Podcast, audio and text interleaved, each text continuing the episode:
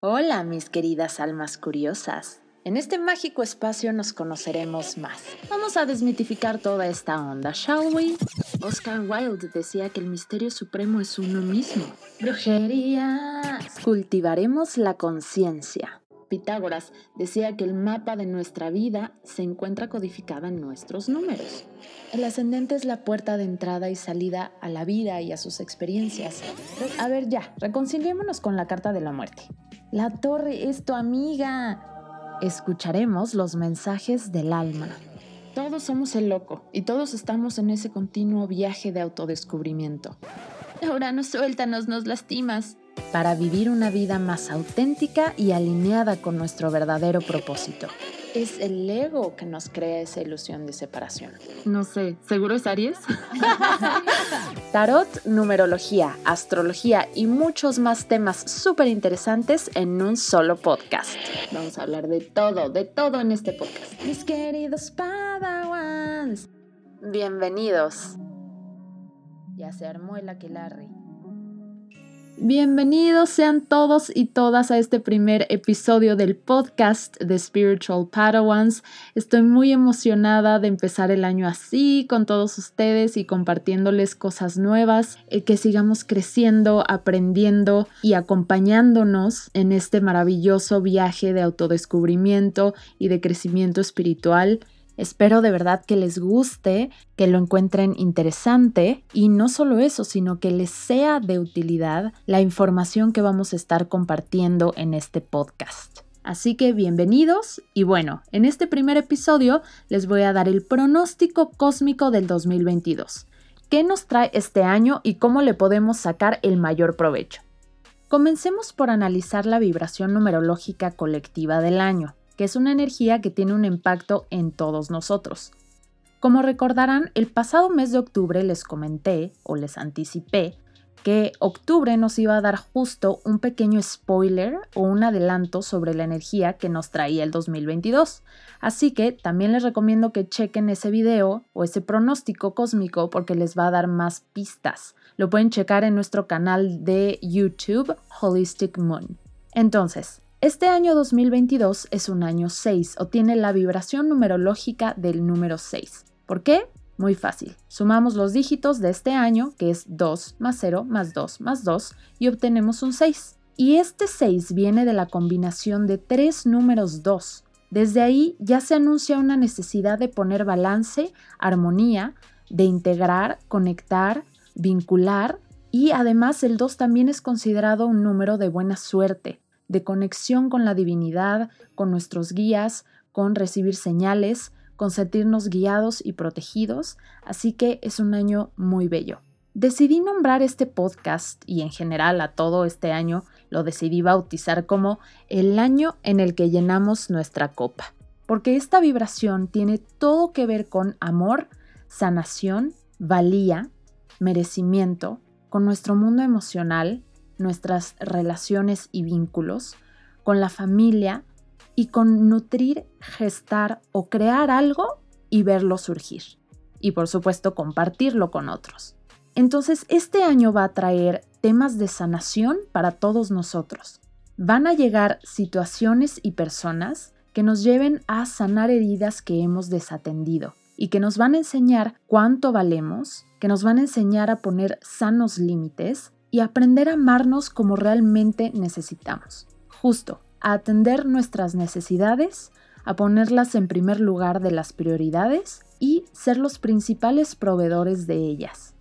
Ahora, aunque sí, tengo muchas esperanzas por este año, de hecho se los he hecho saber desde meses atrás, lo he dicho, lo he expresado, que sé que va a ser un año increíble y amoroso, tierno, próspero, abundante, y su energía actuará como un bálsamo después de los años pasados tan duros, pero por otro lado, también quiero que seamos conscientes de que dependiendo del nivel de conciencia y de trabajo personal que tengamos, podremos sentir este año ya sea más desafiante y duro o más gentil y amoroso.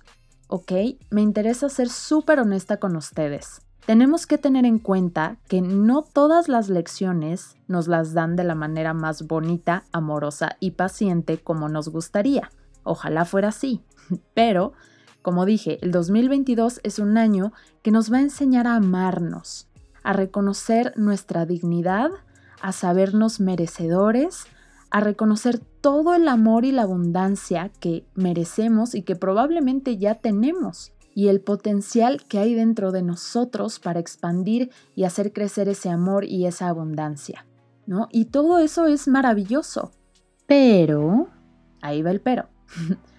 para darnos cuenta de esto o para llegar hasta este punto, es posible que necesitemos separarnos o romper con circunstancias, personas, lugares o hábitos dañinos y creo que podemos estar de acuerdo en que muchas veces el desapego es duro. Necesitamos hacer espacio para que llegue lo que queremos manifestar o para plantar las semillas de lo que queremos que crezca.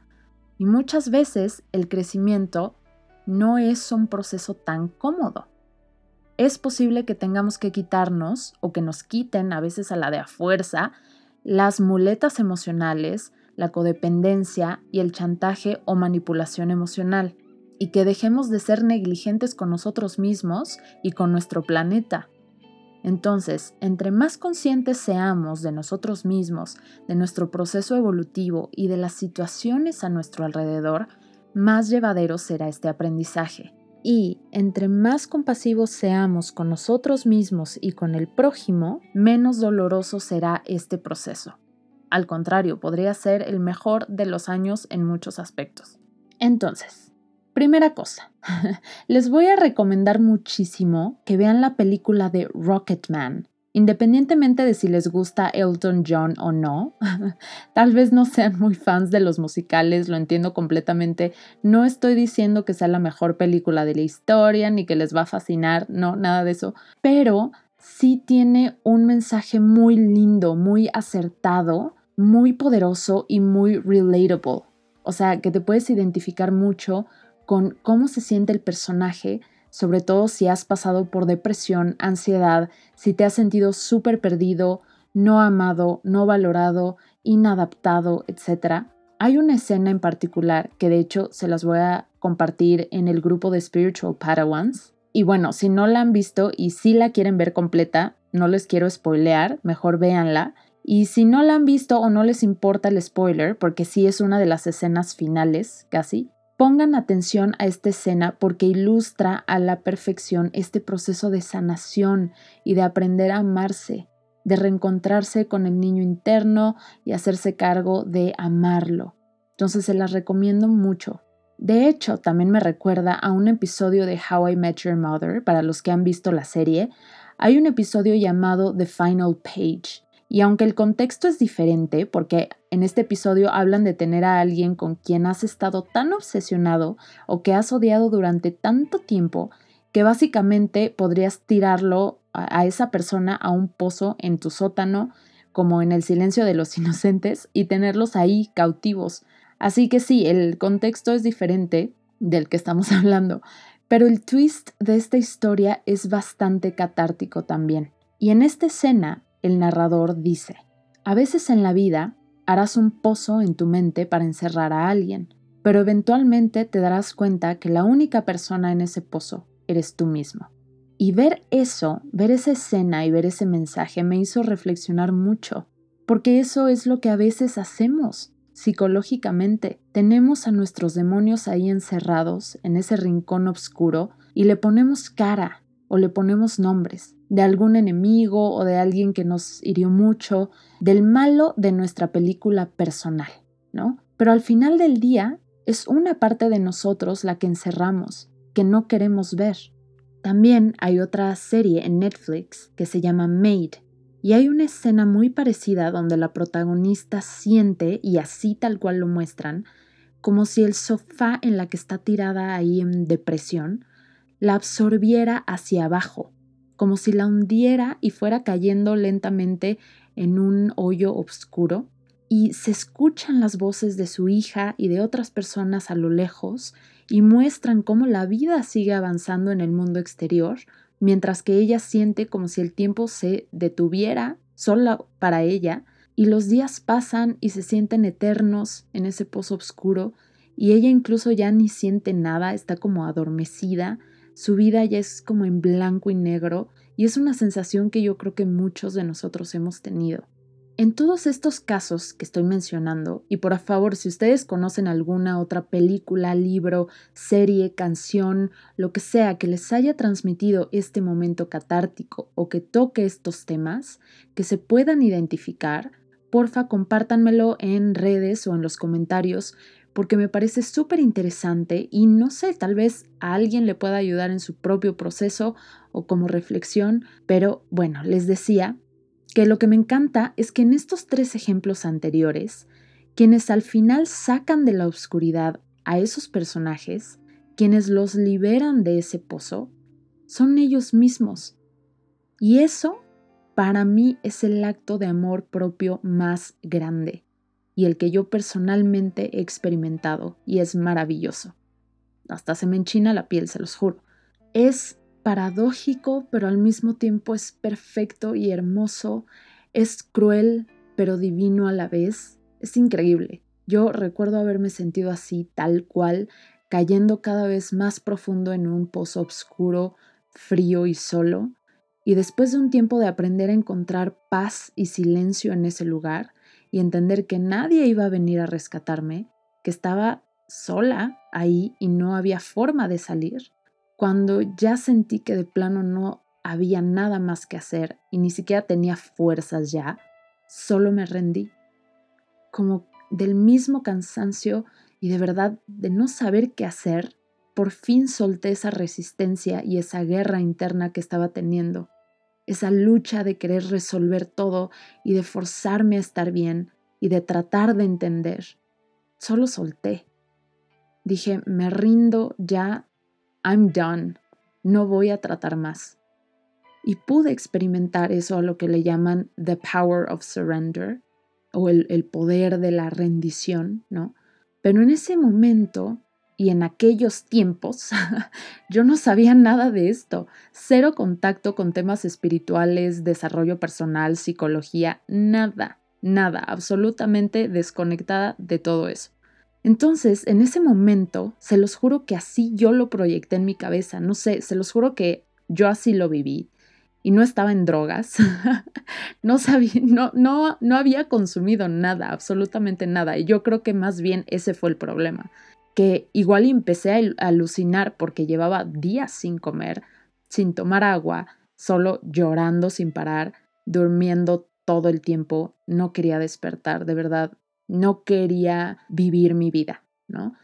Y entonces como que entre mi alucinación yo me veía tal cual como la protagonista de esa serie. Pero, for the record, yo en aquel entonces pues no había visto nada de estas series, ni siquiera ni películas, ni siquiera existían, o sea, eso fue hace años. Por eso justamente, tras vivir esta experiencia, después, años después, al ver estas series y estas películas y estas escenas, me pude identificar muchísimo con, con lo que estaba sucediendo con el personaje. Pero bueno, en ese momento, al fondo del vacío, sin ningún interés ni emoción por los días por venir, y en eso escucho como si a lo lejos alguien se acercara a ese pozo donde yo estaba. Y se empezaba a iluminar un poco ese pozo, como que empezaba a entrar un poco de luz desde arriba. Y entonces yo alzaba la mirada para ver quién venía a rescatarme. Y pensaba, por fin, ¿no? Y veía una silueta, pero no alcanzaba a distinguir quién era aunque como que reconocía la voz, se me hacía familiar. Y pensé, ay, seguro es mi mamá, me vino a ver. O mis hermanas han de estar preocupadas por mí. Seguro este güey ya les habló. No, porque en ese tiempo yo vivía con una persona. Y pues la neta, yo ya no era nada feliz en ese punto de la relación ni de mi vida. Y justo recuerdo que un día antes yo le había comentado a mi expareja que, es, que sí estaba, o sea, confesé que había tenido ideas suicidas, que estaba muy deprimida y que ya no sabía qué hacer. Y para ese entonces yo ya había acudido con psicólogos y psiquiatras y profesionales de la salud, ¿no? De la psicoterapia, pero la verdad es que cada vez me sentía peor.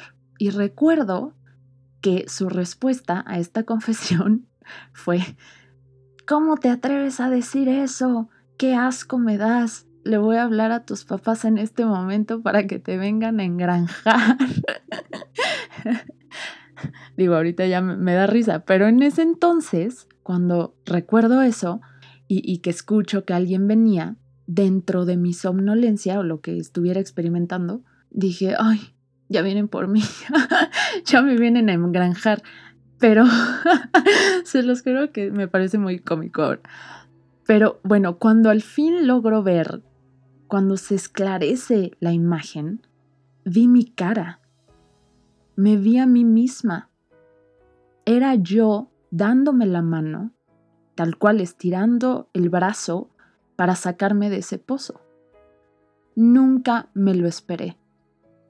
Y siento tanto amor cuando me acuerdo de esa imagen, porque es como si en ese momento tu yo más sabio, tu yo más evolucionado, te dijera, I got you. No pasa nada, ya todo acabó vente para arriba. Ese momento es muy poderoso, porque de verdad es como si tu yo del futuro, el que ya tiene más perspectiva y más camino recorrido, viajara en el tiempo justo en ese momento en donde estás tocando fondo y es como si te viera y te dijera, ni te imaginas cuánto vas a agradecer este momento en unos meses o en unos años. Si supieras todo lo que viene después de esto, reina, estarías dando brincos y celebrando y no aquí llorando, ¿no? Como de no tienes ni idea de lo feliz que vas a ser, de la persona en la que te vas a convertir gracias a esto y de todas las bendiciones que vienen. En serio, te lo juro, se pone mucho mejor. Pero necesitabas esto. Y en eso te abrazara. o no sé. De verdad, es un momento mágico descubrir que eres tu propio salvador tu propio superhéroe, tu propio Mesías, casi casi, y tu propio sanador es algo maravilloso. De hecho, algo que también me parece muy, muy bonito, muy bello, es que la palabra héroe viene de la raíz grecolatina eros, con H, que significa protector o defensor. Y a su vez, si a eros le quitan la H del inicio, significa amor. Entonces, como yo lo veo es, ser un verdadero héroe, ¿no? El camino del héroe viene de amarse a sí mismo. Y así como nos amamos a nosotros mismos, aprendemos a amar a los demás y enseñamos a los demás a cómo amarnos. Entonces, queridísimos Padawans, durante este año muy probablemente estaremos abriendo heridas que necesitan sanarse de fondo, pero sepan, sepan, tengan la certeza que se tienen a ustedes y que no hay mejor héroe que ustedes mismos. Entendamos que muchas veces las personas no nos hieren en realidad, solo nos muestran la herida que tenemos que sanar. Es como cuando, por ejemplo, te lastimas la mano, no sé, te la torciste horrible o te salió un moretón o te inyectaron y estás adolorida y llegas con alguien y te abraza muy fuerte o te estrecha la mano justo donde te habías lastimado o donde tenías el moretón. Y te duele, obviamente, cuando te toca o te aprieta. Entonces, en realidad, esa persona no te hirió per se. De hecho, te estaba dando un abrazo, una muestra de afecto, pero tú ya tenías esa herida, ese antecedente, y te duele. Y sí, muchas veces pasa que llegan personas a nosotros que sí nos aman, que sí nos demuestran su amor a su manera, pero estamos tan lastimados que no lo sabemos ver, no sabemos recibir, o no es el amor que necesitamos, o no es el mismo lenguaje de amor que nosotros conocemos. Todos entendemos el amor de distinta manera, y muchas veces buscamos ese amor desde la carencia, desde la herida, desde la inseguridad o los vacíos. Y eso nos lleva a que la vida nos siga mandando maestros que nos muestren la herida que solamente nosotros podemos sanar, o a mostrarnos el vacío que solamente nosotros podemos y debemos o tenemos la responsabilidad de llenar. Nadie más. Muchas veces nos relacionamos y vamos por el mundo todavía como niñitas o niñitos heridos, abandonados, desprotegidos, buscando a una mami o a un papi o a otro niño igual a nosotros que nos haga compañía. Y sobre todo lo buscamos en la pareja. Nos sentimos muy maduros y empoderados y podremos tener 60 años o más, pero es el niño interno que pide a gritos que lo quieran. Seamos conscientes y entendamos que ya no somos esos niños, ya no somos el soldado herido. Dejemos de revictimizarnos y de contarnos la misma historia. Ya somos adultos y guerreros resilientes que se pueden y se deben hacer responsables de su propio bienestar emocional y psicológico y físico y profesional, etc. Y ahí es cuando la magia ocurre. Es entonces cuando le demostramos a ese niño o a esa niña interna que ya no importa si esos adultos que nos criaron no supieron cómo amarnos o protegernos. Ya no importa si esos amantes del pasado nos rompieron el corazón una y otra vez. Todos esos personajes en nuestras vidas que nos hicieron daño y que bien podríamos arrojar a nuestro propio pozo personal, hicieron lo que pudieron con lo que sabían en ese momento. Pero eso ya no importa, porque ahora estamos aquí para cuidar de ese niño o de esa niña y los vamos a amar como nadie los ha amado antes tenemos que hacerle saber a nuestro niño interno que puede contar con nosotros, que la historia no se va a repetir, porque nos tiene a nosotros. Les quiero compartir esta reflexión que leí en Instagram en algún lugar que dice, ¿cuántas personas equivocadas nos han enseñado las lecciones correctas? Duele, pero muchas veces, para sanar la herida, se necesita alguien que nos muestre en dónde está. Las peores personas pueden ser nuestros mejores maestros y la mejor venganza siempre será ser más agradecidos, más enteros, más conscientes y más felices. Queridos Padawans, a veces nuestro corazón se tiene que romper para poder derramar el amor infinito que merecemos. Siempre ha estado dentro de nosotros y desde esa fuente, desde esa copa rebosante, podemos amarnos a nosotros mismos curarnos, nutrirnos y por supuesto compartir y amar y nutrir a los demás, desde esa fuente abundante, no desde el vacío, no desde la carencia, no desde la herida.